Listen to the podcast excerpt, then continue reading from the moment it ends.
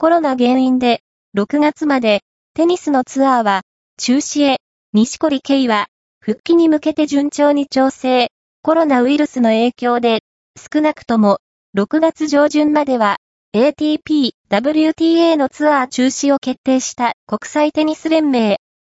それにより、世界ランキングも凍結。